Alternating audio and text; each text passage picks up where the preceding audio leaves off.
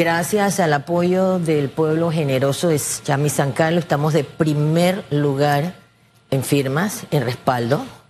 Ha sido una contienda difícil, con muchas situaciones, pero gracias a Dios, siendo una figura que sale, como uno dice, de las fauces del sistema, porque lo he vivido y me he enfrentado a ella, decidí dar este paso con todos los obstáculos que he tenido en el camino. Cuando te dice que, que viene de las fauces del sistema, ¿a, ¿a, qué se refiere y a qué obstáculos se refiere también? Exacto, mire, yo en el 2012 fui víctima de una estafa por medio de un representante de San Carlos, el cual después de seis años eh, logré justicia y vi en ese caminar que yo no era la única víctima de estafa, de robo de tierra, etcétera, etcétera, y que estábamos viviendo en una total eh, desconocimiento de la, las autoridades, o sea, nosotros no existíamos para ello. Entonces, en la pandemia también noté que como no pertenecía a ningún partido, tampoco recibimos como familia ayuda y fuimos tomados en cuenta. Y somos tan ciudadanos como cualquier ciudadano del circuito. Entonces son cosas que me analicé y dije, ¿sabes qué? Hemos mantenido siempre en, en, en, la línea de no entrar en política porque la política no es para mí, pero al final la política deberíamos todos entrar en política porque al final estamos dejando gente incompetente que nos dirija los destinos. E, eso de, de, esa política de dejar la política a otros políticos, Exacto. porque el no participar en política es una política. Lo que pasa es que eso se, ese es un término que se ha demonizado y algunos confunden la politiquería Exacto. con la política, Exacto. que es un arte, que es una ciencia. Hermosa. Eh, sí, entonces, ah, solamente en contribución para el debate. Pero fíjese, usted me dice que es la que va de número uno en las firmas, enseguida pasamos a corroborar la información. Exacto. Usted tiene al día de hoy 4.065 firmas, seguida me... muy de cerca por 3.837 firmas de Joaquín José Frías Muñoz, Adolfo Tomás Vergara Rodríguez 3.040, Ricardo Quintero tiene 2.843 y Juan Rodríguez Núñez 1.239. Esos son los que hasta ahora ya han logrado el mínimo sigue la, la, lista, como, oye, como que la, la, gente allá en Chame y San Carlos le gusta la política. ¿eh? sí, sí, pero tú no ves tampoco dentro del circuito ningún tipo de progreso. O sea, tantas personas que, y se reeligen, reciclamos constantemente, porque no hay otra actividad en el circuito, simplemente reciclar los mismos. Entonces, eh, por ello que creo que he sido una figura fresca, una figura muy sana por no, no tener esta contaminación que, que, que, hemos recibido. Soy parte también, yo me considero que soy una cara, soy un rostro, un reflejo de todos esos ciudadanos que no tienen esa voz. ¿Usted en este proceso de recolección ha logrado las firmas de forma sola o a través de una lista o forma parte de una coalición o un movimiento? Nosotros formamos parte del movimiento independiente, o que es Movin, que hemos recibido el apoyo en asesorías y demás. Nosotros como candidatas caminamos con un grupo minúsculo de personas, miembros queridos de la comunidad, generalmente no son activistas políticos, entonces, hemos tocado puerta a puerta, subido montaña, cruzado ríos y ha sido un trabajo más de cara al electorado. ¿Usted aspira a llegar a la Asamblea Nacional, ocupar una de las curules en el Parlamento? Aspiro. ¿Cómo califica el trabajo de los actuales diputados de su circuito? En una palabra, vergonzoso. Nosotros solamente conocemos eh, escuchamos de rifas a nivel de los corregimientos por parte del diputado y en diciembre pues un regalo de una nevera, un regalo de una de un microondas. Eso es todo.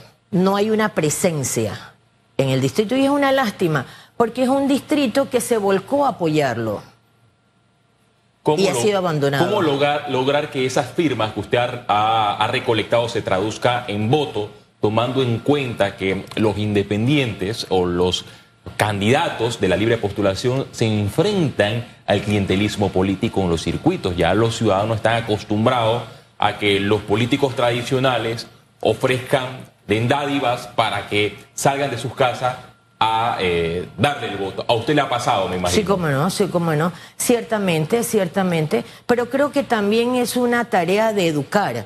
Estamos, no es solamente llegarle al electorado, hay que educar al electorado y hay que educarlo en la forma, porque cada uno de ellos, quien más firmado, ha reconocido en su mayoría que los 20 dólares o la hoja de sí no le resolvió el problema. Entonces sí realmente hay una conciencia de que cada cinco años somos más pobres en el circuito. Entonces, cierto, va a ser una contienda difícil, pero yo creo que la educación y llevar a, la conciencia de ese electorado de que no solamente está decidiendo por él, está decidiendo por toda su generación y por el cúmulo de ciudadanos que vivimos. Entonces yo creo que ahí radica la diferencia. Nosotros contra el clientelismo, en este momento le podría decir, hemos, hemos ganado, hemos ganado, porque nosotros tenemos candidatos de peso, usted lo puede ver en la lista, y no han podido llegar al lugar que yo he llegado. O sea que ni la bolsa de comida ni el dinero dio el resultado, porque una vez que se termine ese, ese caudal, habemos personas que no estamos dispuestas a vendernos. Eh, disculpe, a ver si entiendo bien. Usted está diciendo que hay independientes que también están en la práctica de Oh, repartir la amor- bolsa de comida y Ah, todo lo por demás. amor de Dios, no, no, no se dé a engaño. Lo que pasa es que en esta sociedad no decimos las cosas como tal. Pero todos sabemos en el distrito, todos tenemos de nombres y apellidos. Claro que se da, claro que se da. Eh, disculpe que yo no estoy en el distrito, pero ¿me puede decir los nombres y apellidos? Eh, si usted hace una tareita, usted va a saber quiénes Ajá. son. Y, y- y los nombres los dicen. Y al final del día ha sido, Omaira Sin ha sido un, un efecto. Porque, porque sin, sin dádiva, sin mentira, sin engaño, hablando directamente con la comunidad, hemos logrado con, con el esfuerzo, porque ojo, también fuimos una candidata que se nos restó 300 apoyos. ¿Así? Sí, sí, en renuncia. Y esto fue público y notorio porque estuvo en todos los medios. Y hemos logrado también que la justicia, por primera vez el Tribunal Electoral, nos tome y nos escuche y actúe en forma. Entonces, para mí ha sido que hoy día soy la única dama dentro del grupo que va a llegar, ha sido un esfuerzo eh, tenaz, tenaz. Pero yo me considero una mujer muy valiente. Entonces he podido chifiar, como decimos en buen panameño, todos estos golpes. ¿Cuánto ha invertido usted en su campaña hasta ahora? Mi campaña ha sido bastante orgánica, mi campaña ha sido bastante orgánica. Yo creo que yo llevo, eh, no le podría decir, pero yo creo que es bastante orgánica. Nosotros, la mayoría de nuestros voluntarios son realmente voluntarios, son personas que realmente creen en un cambio. Pero, pero el monto en, en dinero, ¿a cuánto asciende hasta el momento? Yo puedo decirle que en este momento, en este momento nosotros no, no, no nos hemos gastado menos de 10 mil dólares, por decirle algo. Por decirlo entre 8 mil a 10 mil dólares. ¿Cuántos activistas tiene para poder encabezar esta lista del el proceso de recolección de firmas? Omaira Sin y uno o dos caminamos. Omaira Sin, uno o dos caminamos. Y cada día salíamos, yo, Eva, Truena, Relampaguea, salíamos a buscar esas firmas. Y en, el día conseguíamos 20, 30, 38 firmas, y nos quitaban 12, nos quitaban 10, y seguíamos al día siguiente 20, 30 firmas. Ha sido un trabajo de, de, de, de sacrificio entre muy pocas personas, muy pocas personas. Oiga, yo tengo que moverme mañana para el área de Chama y San Carlos. Muy poco, yo no soy un hombre de playa, de esa no es. eh, no, no. Y, y la verdad es que he escuchado muchas leyendas, no sé si son leyendas urbanas o realidad, pero ¿cómo está el tema este de la re- la- la- la- la- las costas afectadas por em, la extracción de arena submarina. ¿Eso es real? Bueno, sí, siempre es real. Eso siempre ha sido un negociado entre las alcaldías y las empresas privadas. Siempre. Es más, hay un tema ahora mismo en el municipio de Chame, tengo entendido. Exacto. Mire, yo, por ejemplo, he palpado en el, en el, en Punta Chame específicamente, en, en el límite con Capira, en agua, en agua, la extracción que ha mermado, ha permeado al punto de que ya pasa la marea sobre la isla, ¿se acuerda? La Sí. isla de John Wayne. La que está allá en la punta Exacto, de... Era una belleza, que era todo un centro turístico, pues ha logrado pasar. Entonces ya es un, un lugar en abandono. Y tenemos una, un- una dependencia de a mi ambiente ahí y no pasa nada. Entonces sería bueno que ustedes hicieran esa investigación. Sí, mañana vamos a estarnos moviendo para allá porque a nosotros nos ha asombrado la concesión que se quiere dar allá en el área de Costa Arriba de Colón. Y queremos mostrar en la práctica lo que provoca en las playas la extracción de arena submarina. Máxima, ¿Cómo no? estamos hablando de un área como se le llama la Riviera del Pacífico. ¿Cómo no? Toda ¿Cómo esa no? zona. Y que no tengamos cuidado con... con estaríamos ma- matando la gallina de huevos de oro si no actuamos correctamente. Pero ahí es donde está también la participación ciudadana. El ciudadano tiene que comprometerse también a cuidar sus reservas y tenemos que tener, accionar. O sea, es que hay un temor ante las autoridades. ¿Y por qué el temor? Porque, porque no hemos sido educados en que nosotros tenemos que entender que nosotros los elegimos a ellos. Y desde el momento en que los elegimos a ellos, ellos tienen que estar dispuestos a respondernos a nosotros. Entonces, es un temor llegar y preguntar y cuestionar porque nadie quiere meterse en problemas. Y de ahí es que ha surgido todo este desmadre que vivimos hoy día, porque nadie cuestiona y nadie ejerce su derecho. Entonces yo crecí convencida y yo creo que la única forma en que tú puedes salir adelante es que tú tienes que ejercer el derecho que tú tienes de ciudadano. Que usted llame desmadre a lo que está pasando con la extracción de arena Es un allí en el desmadre. área. Eh, eh, es Y como todo en el país.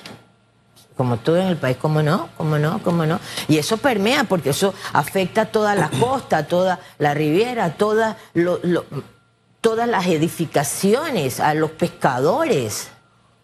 Entonces es realmente, y es un, circuito que no es solamente de fin de semana, que la gente cree que el Pacífico panameño es, tú sabes, es un lugar para disfrutar los fines de semana. No, tenemos una población permanente que requiere de todo, to- en total abandono. Entonces, ¿qué hemos hecho? Mire, yo fui parte de la cruzada civilista. Yo salí de este país con mi mano rota y yo estoy sintiendo la misma desesperanza que sentimos en el 88, la estamos sintiendo hoy día. ¿Qué hicimos? Oiga, dinero de la descentralización, eh, ¿cuánto se ha destinado a su circuito, por ejemplo? ¿Y qué se ha hecho con ese dinero? Bueno, eh, bueno, nosotros vamos a estar presentando cartas individuales a cada corregimiento porque me llama la atención un corregimiento como tal, eh, Bejuco, que recibió 2.7 millones de dólares. Y usted va a Bejuco, Bejuco no tiene calle, Bejuco no tiene bancas, Bejuco no tiene infraestructura, Bejuco no tiene un centro de salud. O sea, buena pregunta. Eh, Vamos a hacernos la pregunta porque ellos no van a tener que dar la respuesta. ¿Quién es el representante de esa junta comunal? ¿Es del PRD, panameñista, Cambio Democrático? Este, el señor Francisco es el representante, él es hoy día Cambio Democrático, que, hombre, que todavía me suena increíble porque ni siquiera es parte del gobierno y es el que más recibió eh, dineros. Y de ahí pues se distribuyeron un tanto, pero casi todos fueron entre Cambio Democrático y bueno, obvio PRD. Pero esta, esta junta comunal fue la que más recibió. Entonces, pues, ahí este, esa historia le falta historia. El candidato presidencial del partido de gobierno, José Gabriel Carrizo, acá hace algunos minutos. ¿Cómo no? ¿Cómo no? Dice que eso no es ninguna descentralización paralela, Ah, bueno. sino que se ha fortalecido el tema de la descentralización. ¿Usted cómo califica este escándalo? A mí me parece vergonzoso. Eso es un robo a mano armada. Y, y lo peor de todo, que nos está robando a todos. todo, toda esa plata sale del bolsillo de nosotros, que no llega ni permea en las comunidades. Entonces, realmente este, queremos cambio, pero no decimos las cosas como son. Entonces, las cosas tienen nombre y apellido. Nosotros exigimos, realmente exigimos el destino de esos dineros. ¿Solamente la de Juco recibió millones? Ah, no, y después de ahí, pues, pues un poquito para acá, un poquito para allá, un poquito para allá. Pero todos han recibido, es lo importante. No, ni siquiera. Hay muchas, hay muchos corregimientos que no recibieron. ¿Ah, sí? Por ejemplo. Por ejemplo, yo pude notar en la lista que nos entregaron que, por ejemplo, el corregimiento del Higo, no vi el corregimiento del Higo, este, que es PRD no vi el corregimiento ah, bueno, de y es importante saber a quién apoyaba ese candidato. Bueno, yo lo vi al, yo lo vi al pobre solo y mire, ganó. ¿Ah, sí? Sí, ganó. Óyeme. ganó. A ver, lo felicito, lo felicito, ganó. Y yo lo vi con, sin recibir fondos de la descentralización. Dos vallas, con dos vallitas, ganó. Ajá. Entonces, por eso que te digo, en esa historia le falta historia. Bueno, es una historia todavía que tenemos que ver cómo se escribe, porque cada vez que se intenta saber algo sobre lo que se ha llamado descentralización paralela, hay un recurso legal para bloquearlo. Ah, Más adelante vamos a hablar con la fiscal de cuentas, que ya es como, creo que en la cadena, yo no veía ese eslabón, pero de pronto surgió el eslabón. Yo creía que el último era eh, la Procuraduría de la Administración, pero no. Así que ya veremos qué pasa en la Fiscalía de Cuentas. Bueno, es un proceso que se va a tramitar en, esta fiscalía. ¿Qué pasará a diferencia de otros casos? No solo en este gobierno, también otros que se han ventilado en, esta fiscalía de cuentas. Algunos han logrado resultados, otros no, pero lo cierto es que hay ciudadanos que piden transparencia, que quieren saber qué se ha hecho con esos recursos del Estado. No es una guayabita, son 202 millones de dólares que le pertenece a usted como ciudadanos, que nos pertenecen a todos, porque son recursos del Estado panameño. hombre, que me quedo pensando en Bejuco y 2.1 millones es como para que Bejuco tenga mínimo buenas aceras, buenas bancas, buenas canchas. Fuéramos la Suiza. Por lo que la gente ha decidido que quiere. Así mismo es. así mismo pero usted nos dice que no es así. No, no es así, lo invito. Lo invito a que visite Bejuco. Ah, bueno, ¿qué propuestas tiene usted para la Asamblea Nacional? Al final, el diputado no debe estar pendiente de la obra de, de la tubería de PVC, de la acera, de la vereda. No, no, el diputado es para leyes de alcance nacional. ¿Qué propuestas tiene usted? Debería ser así, pero usted ve en este escándalo que diputados son los que han pedido dinero para descentralización que han terminado. Pero eso es lo que hay que cambiar. Yo aspiro que usted tenga esa mentalidad de cambio. Entonces tenemos que cambiar. Primeramente, para mí me mueve un tema que conozco del 90, la caja de seguro social. Ha sido una irresponsabilidad a lo que no ha llevado todos estos gobiernos que nos han antecedido y el presente. Tenemos que entrar y trabajar sobre la fórmula de la Caja de Seguro Social. Pero todos los cambios que podamos llegar a hacer y todas las leyes que podamos llegar a hacer también tienen que venir de la mano de un ejecutivo. Entonces, yo como candidata requiero que a mí los candidatos a la presidencia me digan qué es lo que van a hacer, cómo lo van a hacer, qué necesitan de nosotros. Porque aquí todo el mundo nos pide esperanza. ¿eh? Yo tengo esperanza, pero yo tengo la esperanza que él me diga a mí cómo me va a llevar y solucionar. Aquí necesitamos realmente políticas públicas de Estado que sean perdurables. Aquí cada cinco años todo se cambia. Entonces tenemos todas las leyes, tenemos todas las leyes ahí. ¿Y qué hacemos con ellas? ¿Qué propuestas lleva usted? Solamente ha hablado del problema de la caja, pero no me ha dado una propuesta. Eh, vamos a lo del seguro social. Nosotros tenemos, por ejemplo, dentro eh, de lo que es el transporte, necesitamos, tenemos una ley de transporte colectivo que tampoco llega a las comunidades, pues las comunidades están siendo marginadas, sin acceso a trabajo, sin acceso a producción. ¿Por qué? Porque solamente se concentra en la periferia.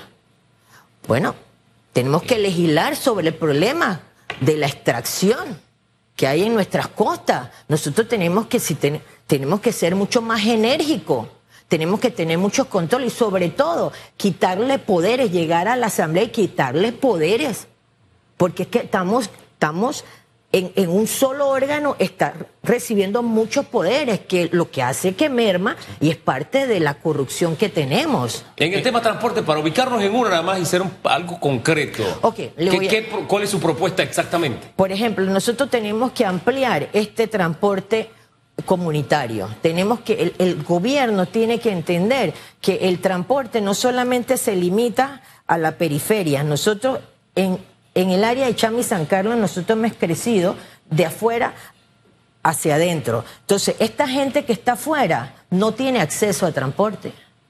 Después de las 5 de la tarde, 6 de la tarde, no tiene acceso a ¿Y transporte. cómo va a cambiar usted esa realidad a través de una Bueno, ley? O sea, ¿cuál es la propuesta de ley que usted va Bueno, a llevar? te- tenemos que llevar una ley que amplíe el marco referencial del transporte urbano. Tenemos que llevarlo a Mm. las áreas rurales. Por, por último, me gustaría conocer su opinión de la actual bancada de libre postulación que hay en la Asamblea Nacional. Cinco eh, diputados llegaron en, en este quinquenio, el quinquenio pasado solamente la diputada Ana Matilde Gómez, pero de los cinco, uno se retiró, salió de la bancada de la libre postulación, también llamada bancada independiente, el diputado Adán Bejerano, quien dicho sea de paso tenía más de 20 vejeranos en, en- en su planilla. Claro.